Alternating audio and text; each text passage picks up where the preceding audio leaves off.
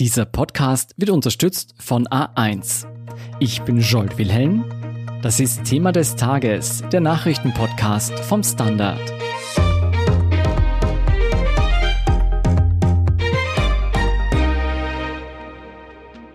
Wir merken es an uns selbst, wir merken es an unseren Liebsten. Generell ist die Stimmung in der Bevölkerung geknickt. Seit mehr als einem Jahr leben wir in einem Wechsel aus Lockdown und eingeschränkten Freiheiten. Und jetzt erleben viele Menschen in Österreich aufgrund einer Osterruhe zum zweiten Mal hintereinander kein Osterfest was wir über diese bevorstehende Osterruhe unbedingt wissen müssen und ob diese Lockdowns uns überhaupt noch etwas bringen, darüber spreche ich jetzt gleich mit Gabriele Scherndl und Aloysius Wittmann vom Standard und Lara Hagen erklärt uns dann, wie es im April mit den Impfungen weitergeht und warum wir trotz ausfallender Ostereiersuche unsere Köpfe nicht hängen lassen sollten.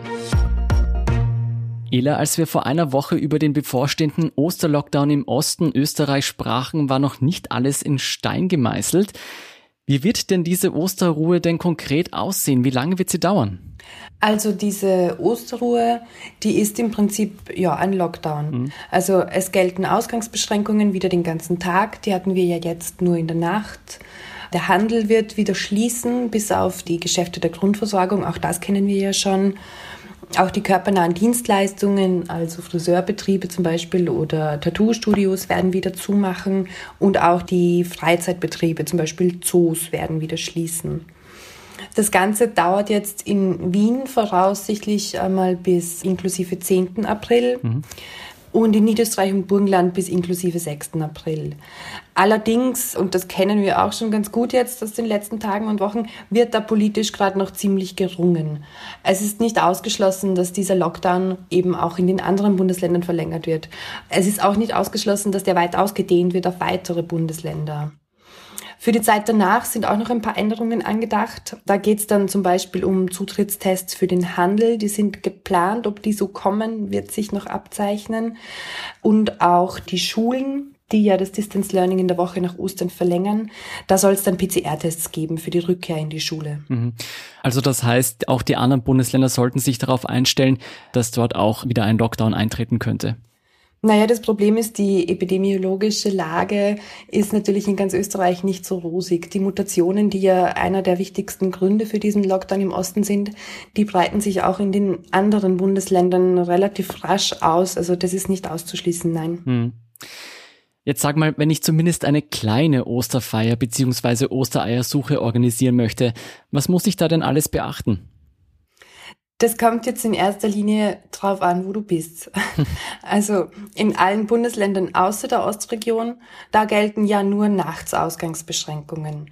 Das heißt, da sind tagsüber kleinere Treffen schon möglich und auch erlaubt. Da dürfen vier Erwachsene aus zwei Haushalten und sechs Kinder zusammenkommen. Mhm. Außer in Vorarlberg, da geht wieder mehr. Wenn es da zugewiesene Sitzplätze gibt, sind da sogar Veranstaltungen mit bis zu 100 Leuten erlaubt. Allerdings braucht es über zehn Personen dann ein Präventionskonzept. Mhm. Also vor Adelberger müsste man gerade sein. Wie sieht es mit dem Osten aus? Im Osten, da wo es besonders streng ist, beziehungsweise in allen anderen Bundesländern in der Nacht, gilt zuallererst mal, du darfst gar niemanden sehen. Mhm. Es gibt ja die Ausgangsbeschränkungen, du musst zu Hause sein. Aber von diesen Ausgangsbeschränkungen gibt's ja, und das kennen wir schon gut, Ausnahmen. Auch während der Ausgangsbeschränkungen darf ich enge Bezugspersonen und enge Familienmitglieder treffen. Allerdings nur dann, wenn da nur eine Person auf einen Haushalt trifft. Mhm. Okay. Wie ist es jetzt mit den Geschenken? Also online bestellen ist eh klar, aber darf ich denn zumindest Geschenke aus Geschäften abholen? Ja, das geht schon. Also das ist klar festgelegt auch in der Verordnung. Die Warenabholung ist weiterhin erlaubt. Also Click und Collect ist weiterhin erlaubt. Und auch in Büchereien zum Beispiel darfst du dir Bücher abholen, solange du die Bibliothek nicht betrittst. Es gibt beim Handel allerdings noch eine weitere Einschränkung. Die Geschäfte dürfen vereinfacht gesagt nur Produkte der Grundversorgung anbieten. Also ein großer Supermarkt darf jetzt zum Beispiel Käse verkaufen, aber keine Blumen. Mhm. Das gilt allerdings nicht für Click und Collect. Okay. Und angenommen, ich bin faul und möchte zu Ostern nicht selber kochen, darf ich dann Angebote von Restaurants oder Lieferdiensten nutzen?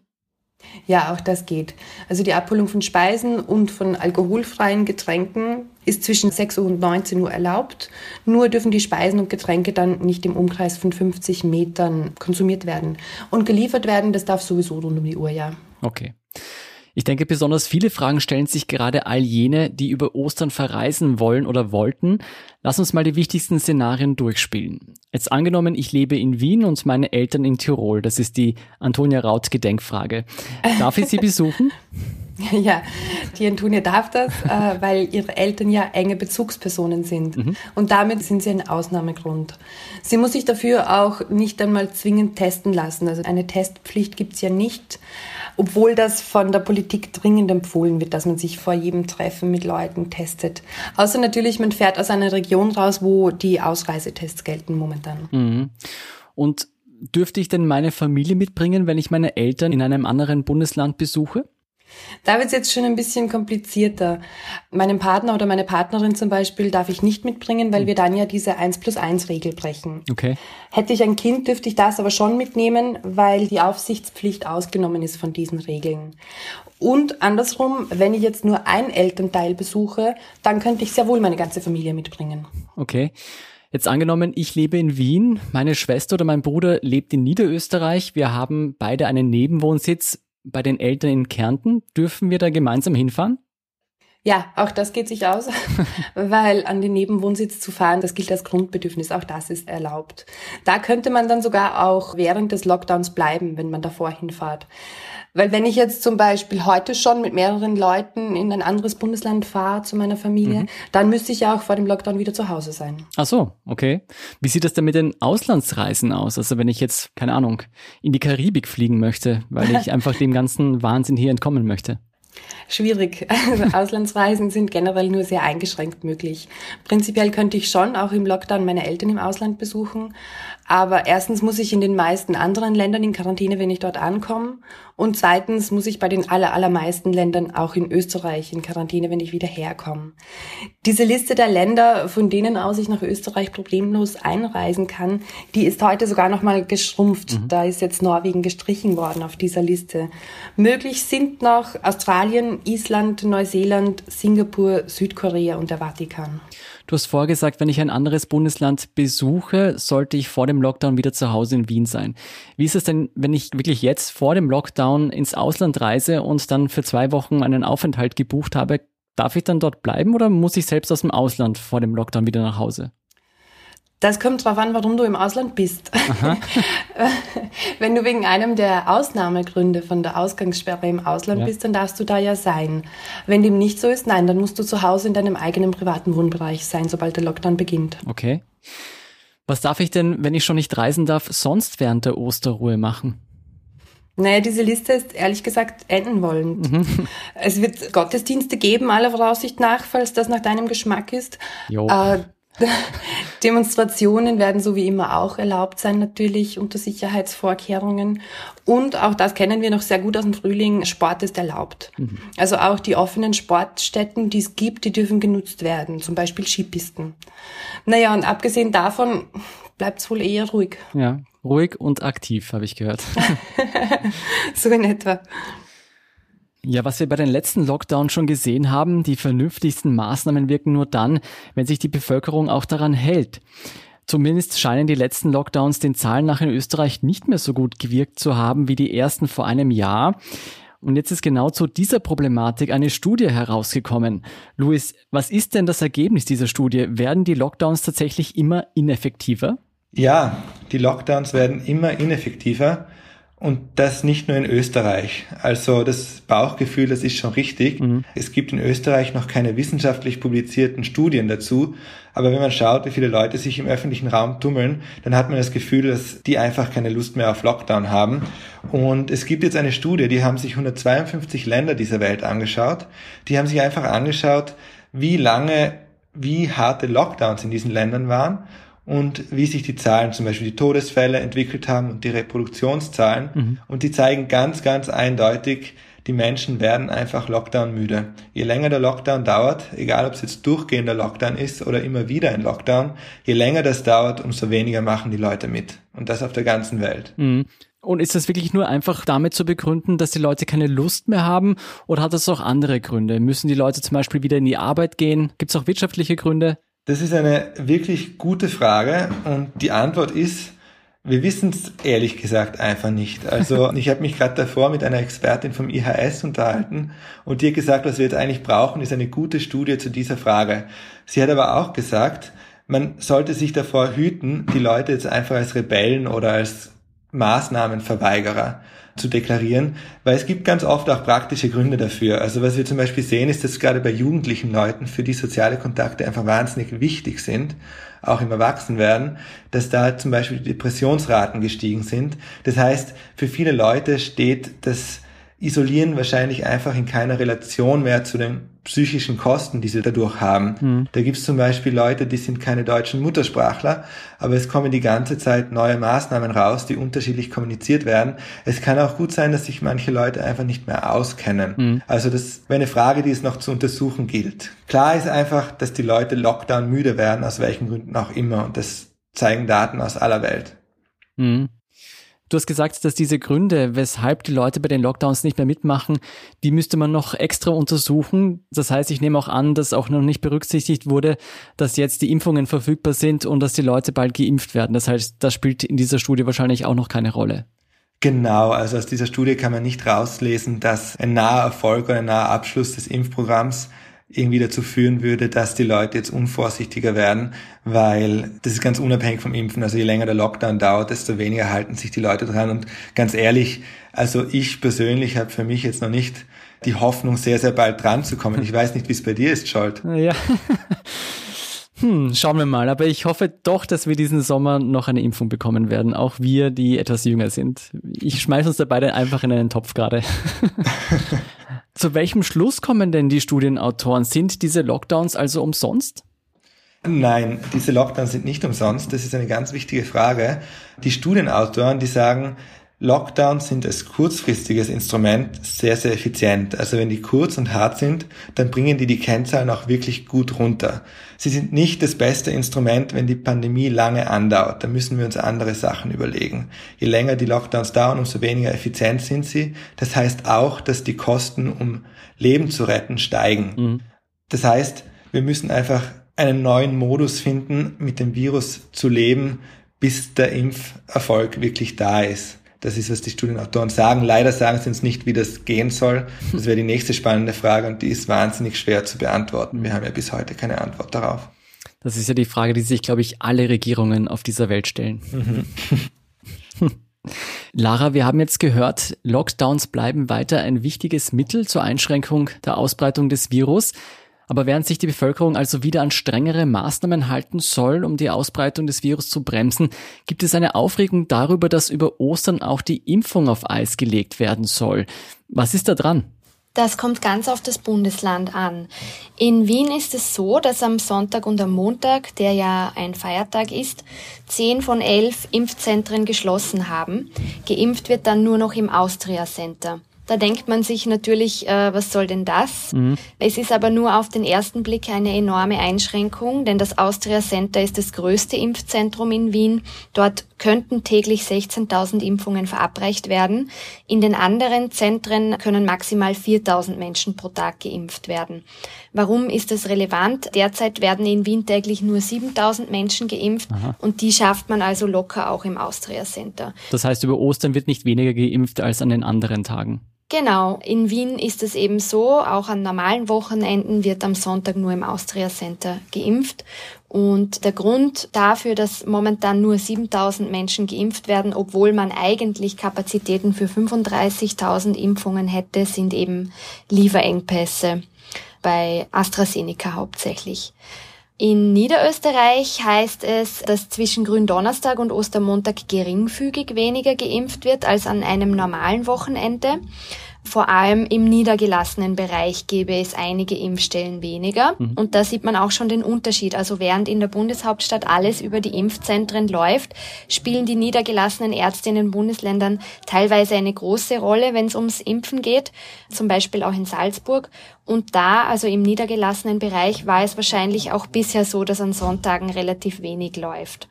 In den Impfstraßen in Salzburg gibt es über die Feiertage tatsächlich eine Pause.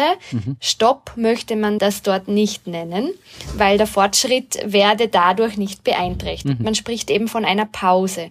Und das betont man auch im Burgenland. Auch da wird am Sonntag und am Montag nicht geimpft, aber wird gleich hinzugefügt, man will das quasi an den anderen Tagen einfach reinarbeiten, also der Fortschritt ist nicht gefährdet. Dass die Länder da sofort sagen, es gibt keinen Stopp, ist natürlich klar. Es wäre ja ein sehr schlechtes Bild, wenn man Menschen über Ostern in den Lockdown schickt ja. und gleichzeitig weniger impft. Ja, ist klar. Jetzt wird dieser Lockdown ja nicht nur über die Osterfeiertage sein, sondern auch über die Zeit hinaus. Und es ist ja auch schon die Rede davon, dass auch andere Bundesländer wieder schärfere Maßnahmen einführen könnten. Wie geht es denn mit den Impfungen im April generell weiter? Nimmt das Impfprogramm langsam Fahrt auf? Ja, also der April ist ganz wichtig, denn er läutet das zweite Quartal ein.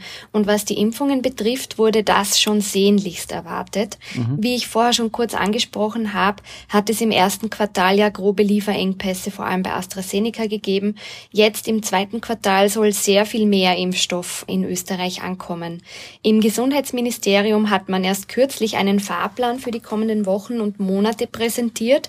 Demnach sollen bis Ende April alle Menschen über 65 65 die erste Impfung erhalten und Ende Mai dann alle über 55 und bis Ende Juni bzw. Anfang Juli sollen schon zwei Drittel der Bevölkerung zumindest einmal geimpft worden sein. Zum Vergleich, in Wien haben diesen Samstag Menschen ab 75 bzw. Hochrisikopatienten zwischen 60 und 74 eine Einladung für einen Impftermin im April erhalten. Also man sieht schon, da muss es demnach in den nächsten Wochen sehr schnell gehen. Hoffen wir mal, dass diese Anschoberprognose hält, würde ich sagen würde ich auch sagen. Vielen Dank, Lara Hagen, Gabriele Scherndl und Aloysius Wittmann für diesen Einblick und Überblick, wie es im April weitergeht. Danke. Wir sind gleich zurück.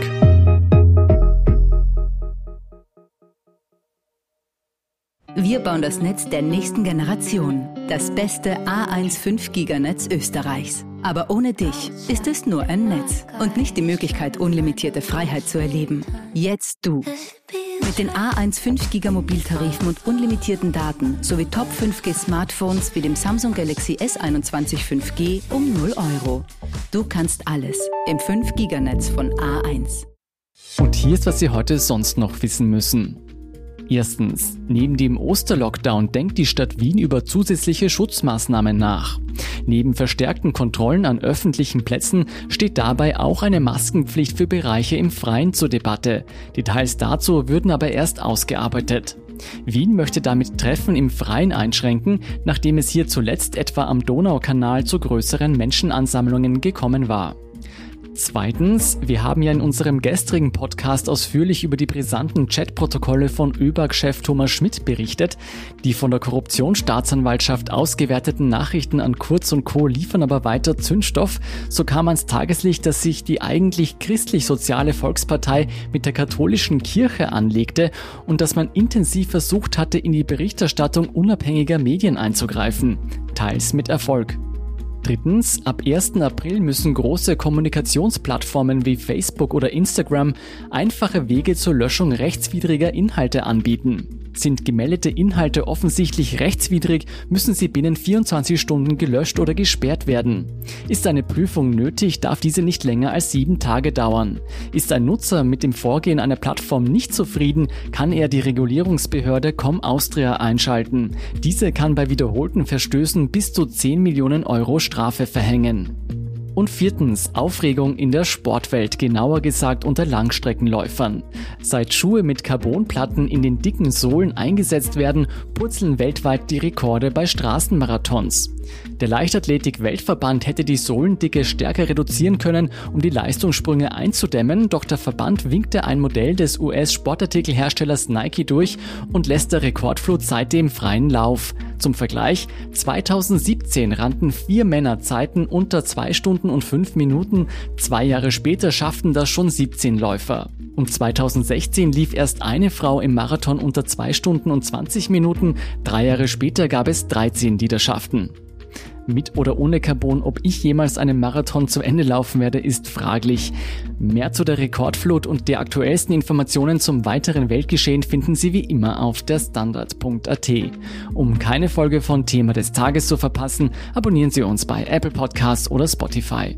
Unterstützen können Sie uns mit einer 5-Sterne-Bewertung und vor allem indem Sie für den Standard zahlen. Alle Infos dazu finden Sie auf abo.derstandard.at. Danke für Ihre Unterstützung. Ich bin Jolt Wilhelm. Baba und bis zum nächsten Mal.